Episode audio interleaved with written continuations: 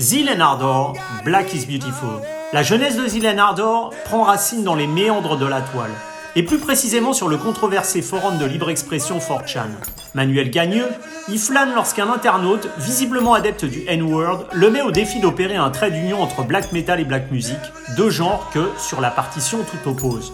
Un tour de force relevé haut la main par notre jeune Helvète pour un résultat aux allures de réunification de l'amphis-ben qui étonne, détonne et répond selon son géniteur à la question que se serait-il passé si les esclaves noirs américains avaient choisi Satan plutôt que Jésus? Ce choc des cultures vite remarqué donne naissance en 2014 à une première démo qui fait sensation sur Bandcamp, magasin de musique en ligne dédié aux artistes indépendants. Trois albums plus tard, et alors que Zilan Ardorp s'apprête à enflammer la scène parisienne de l'Élysée-Montmartre, l'homme du grand écart facial musical Manuel Gagneux nous emporte dans un monde version monochrome de Soulage.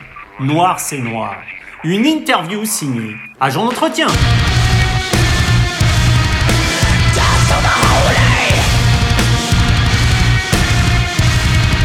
Manuel Gagneux, hello. Hi, hi. How are you? I'm pretty good. Yeah, I can't complain. Okay, so Manuel, you know, I saw you on the opening for Meshuggah at the Olympia. It was a few months ago. Then I saw you on the Hellfest stage. I know you are touring everywhere around Europe, and uh, I know that you're really against the cult of personality, and which is why you don't appear in your videos. So, how do you deal with uh, success right now? Um, I don't because I think I live in Switzerland and people either don't care or pretend not to care and it's really nice so i can just be normal there. And uh, luckily it's you know metal music. It's not like people will stop me in the supermarché or something Yeah. like that. So i think it's it's it's easy to get by you know. It's just like some people recognize me and of course then i'm gonna say hello. So, Manuel, you know, uh, to be back on the beginning of uh, Zeal & Ardor, on 4chan, the Holy uh, Anonymous Forum, I've heard that someone said uh, that black music and, um, and black metal just do not fit. Uh, they then typed the N word, and instead of getting your feeling hurt, you figure out how you could make a song and make it good. Is it how it started? Everything started for Zeal & Ardor? Pretty much, yeah. That's how it started. Yeah. Well, it started as a game that I used to play. So I would go on 4chan and say, name two genres, and someone would say, you know, uh, gabber, and another would say, would like say techno. And then I tried to make gabber techno, and that was one of those things. And uh, it wasn't really hard. I think uh, I just noticed that there's potential here, and so I decided to make more. Well, I did. I listened to a lot of like uh, Lomax recordings, old recordings, and those are so spooky, and because the recording equipment is so old that it kind of fits into the black metal aesthetic. And you were amazed at, the beginning, saying, uh, wow, it works. It was a bit of a shock or a surprise, yeah. But um, that's yeah, that's what made me want to make more of it. That's why I guess Yeah. we can do this stuff here. Yeah, because when I heard you at the uh, first time, even the, the, the audience was like, what is that when we saw you at the Meshuggah for opening and everybody like, Yeah, it happened really quickly, and I think with Meshuggah, the audience is very open, so we were very lucky in that regard, and uh, so it grew very quickly, I guess, and now we get to do this, so I'm happy. and, and can you tell me a bit about the Hellfest, big, big stage and it's a big uh, festival. Or, or was it different from uh, just being uh, like uh, on your tour right now? Uh, it was the second time at Hellfest. It, it's a great festival. It's yeah, like you said, it's massive, and uh, I think the first time was 2018 where we went, and it was so packed. I Yeah. think you know, like now, I I can't imagine going to a festival as like a you know guest because I I I, I, I need space. Like I'm agoraphobic, and that's like the worst nightmare. But uh, it has such a unique like atmosphere. It's insane. But that's really different to be uh, on the. I mean, like tonight, we, everybody's going to see Zeal & Ardor, so you know that the audience is already uh, looking for you. It's really dif- different when you were opening for Meshuggah, isn't it? Like uh, some kind of a challenge, and when you see the audience react, you must be really pleased with that. Yeah, I love it because you have to fight for it. Because now, like in a headliner show, yeah, people like you said are coming to see us. We don't have to convince them. But when you're an opener and you like you have to convince them and you you manage to get them, it's one of the best feelings in, Yeah, in the world. Yeah, it's not the same emotion. Yeah, no. And how, how the teenager locked out in his room with his ugly BC Rich uh, went from punk to metal to grindcore and then into black metal. I don't. It's just natural how it happened, man. Yeah. uh, first punk, and I guess I just wanted to have like harder and faster music. So that was just metal, and then grindcore, and then black metal. That's just how it happens. And, and what was the band when you discover black metal? Uh, that was um, Darkthrone. It's, it's just, I mean, Transylvanian Hunger, it's specifically, is just such instantly recognizable and it has that thick atmosphere. And It's that's unique. that's what you like in music, putting your anger that you have inside in the outside. Not specifically that. What I like in music is when you're immediately transported to somewhere else. Like, for instance, Tom Waits, you could listen to a little bit and you, you imagine you're like in the 1950s America somewhere and everything is rusty. you Yeah. know? That's what I really like. You imagine your own music as a journey, much more than just a, a song. I try to. I try Yeah. to. To varying success, yeah. When you're listening to Tom Waits, you have images in your mind. Mm-hmm. When you compose, uh, uh, do you have also images in your mind that comes and maybe uh, like a kind of a bridge between visual and melody? Yeah, like uh, right now I'm working on the graphic novel with, you know, it's because Art is like in an alternate universe where slaves became Satanists as a rebellion. So, like, there's a whole pl- story written out, and I have like specific points where I make songs about it. In what way the, the squad venue where you spent most of your weekend, I think, when you were young, and the various bands you saw influence you? Um, it's just seeing that energy for the first time, and a, a squat is just when you're like 14 and you're there and there's no rules. I can drink beer, no one cares, and then you see how people mosh or uh, fucking go wild. I, they, that had me hooked instantly. It was the definition of freedom. Yep, pretty much. Yeah.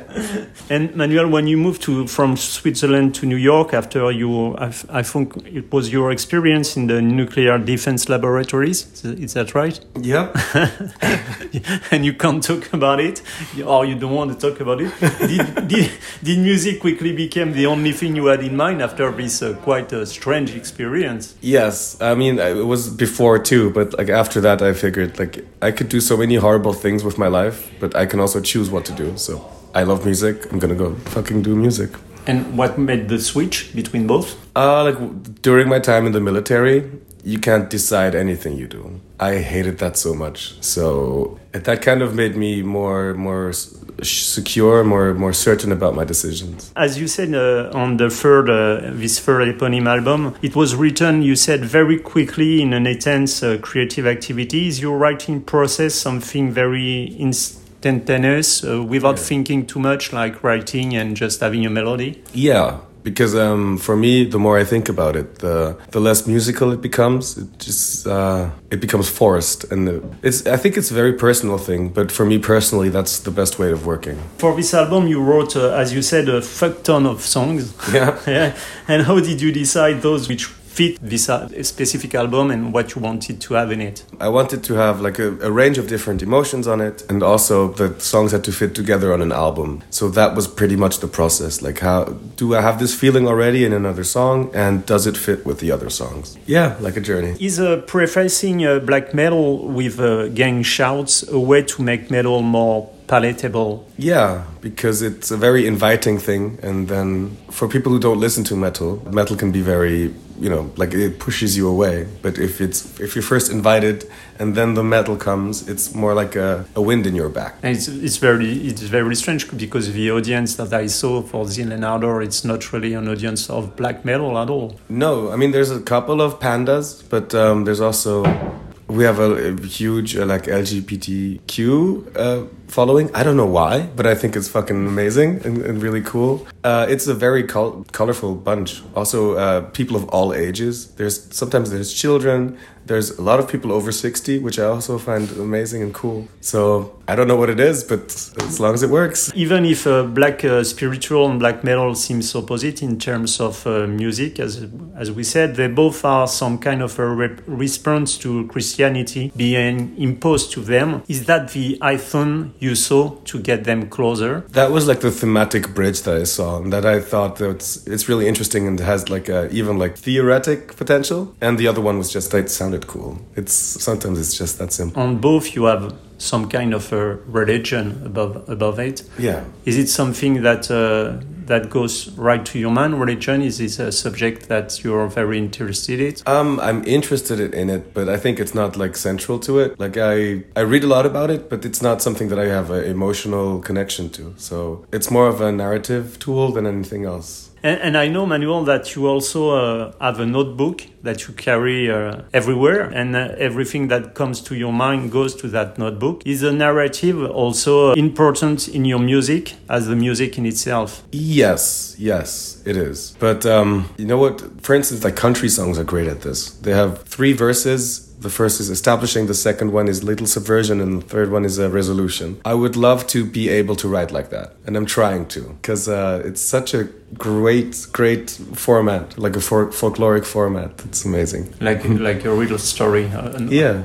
A novel. Yeah. Exactly. Yeah. But just in three minutes. what, what can inspire you? For example, you can be in a room and just having an idea and just noting something, or being on stage and thinking about something, and being on the bus. Or yeah. do, does it come to your mind? Uh, it's instinctive. It's random, yeah. Because like you never know what inspires you. Because sometimes I, I come home and I think this is a great melody. I write it down or like play it in, into the computer. And then I realize no, this is a song I heard in the supermarket ten minutes ago. you know, it's uh, it's never it's never original because that's just how we are as humans now. But uh, I can't tell you what inspires me. But as far as lyrics, it, does it come from uh, your reading, from what you see, from life in general, from the world you're living in? Uh, mostly from books. Yeah, I, I read a lot, a lot of weird things, and uh, I think. What do you call weird? Huh?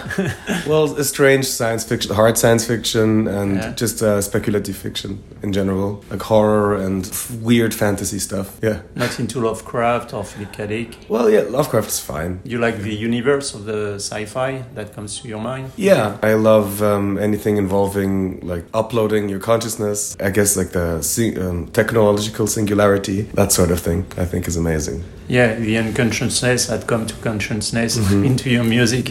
you know, Richard Wagner was saying that uh, music, when word is not enough and it goes beyond words, is mm-hmm. that also your own vision of music? Sometimes to express things that uh, words can't express. Well, it is like that because music is weird. You can, it's like uh, you take an emotion, you put it in a jar, and three years later you can open it up and it's still there. It's like a time machine. And uh, I could explain 10 minutes to you what I think is sad, and maybe you don't feel the same thing. But if we hear a sad song for the first time together, we're probably both going to feel sad. It also depends on who you are at this precise moment. Definitely, it's like it's yeah. like a, a, snapshot. Yeah, yeah. So, and do you sometimes write? Do you prefer to write, or your inspiration is bigger when you're sad, or when you're happy, or um, when you're thinking too much? I think when I'm not thinking at all. But uh, when when I'm happy, is probably because when I, I, write a lot of sad things, so everything sad is out out then. And then when I'm too happy, I can write happy songs. it's like uh, music is healing. Yeah, yeah, yeah. Can Can you tell me uh, a, a, bit about uh, how came the idea of uh, the cover of this uh, new album with the two black hands acting as mirror images mm-hmm. of one another, clearly recalling to me Baphomet, the goat-head deity often used synonymous with Satan? Um, because it was a labor of love and the labor involves hands, and we could have easily just put Baphomet on there, but I think it's like a like a secret dog whistle because when you whistle in a dog whistle, only dogs hear it. So only only certain people will recognize Baphomet. so that's what you like also in music, like uh, you know having specific clue that only few people is gonna understand. Yeah, because when I discover things like that, I feel a little bit special, and I, I want to provide that feeling to others too. and that's what you're looking in music when you're listening. You're also looking for clues, maybe sometimes. Yeah, yeah. Not only that's, but uh, also I think it's amazing. okay, uh, you know, in, we were talking about uh, your your your lyrics. And in terms of lyrics, this new album continues the journey uh, of the two previous one with uh, some kind of a philosophy like liberation. What does it mean to be free to a certain degree in our society for you now? Oh, I'm just a stupid musician. I don't know. But for me, it's the ability to um, do what I love without harming others. And, and do you feel free? I feel pretty fucking free right now. Yeah. Much free than when you were when you were working in your laboratory. Definitely, yeah, yeah. Yeah. And Emmanuel, last question. In uh, 2020, I think you released the Wake Up uh, Nation EP in the wake of the anti-racist uh, demonstration following the George Floyd murder by the police. As far as metal is concerned, I, we know that the first black people to open the way, to me, it was Living Colour. I think you know the band with Bernard Reed. It was in the mid uh, 80s. But black metal is sometimes coped with white supremacists. Or do you deal with the image of black metal and seeing that and as you were saying, because of the audience, are breaking the chains and pushing always the boundaries? I think it's really great because I know that the purists are really pissed off at it, and there's nothing they can do. Because the the more different people listen to black metal, the more offended they're gonna be, and that just makes me happy. So Manuel Gagneux is an happy guy yeah. and a free guy. Yes. Okay. Thanks a lot, Manuel. Thank you, Have a man. nice gig. I'll try. so I'm gonna go sneak a cigarette before the other guy comes. yeah.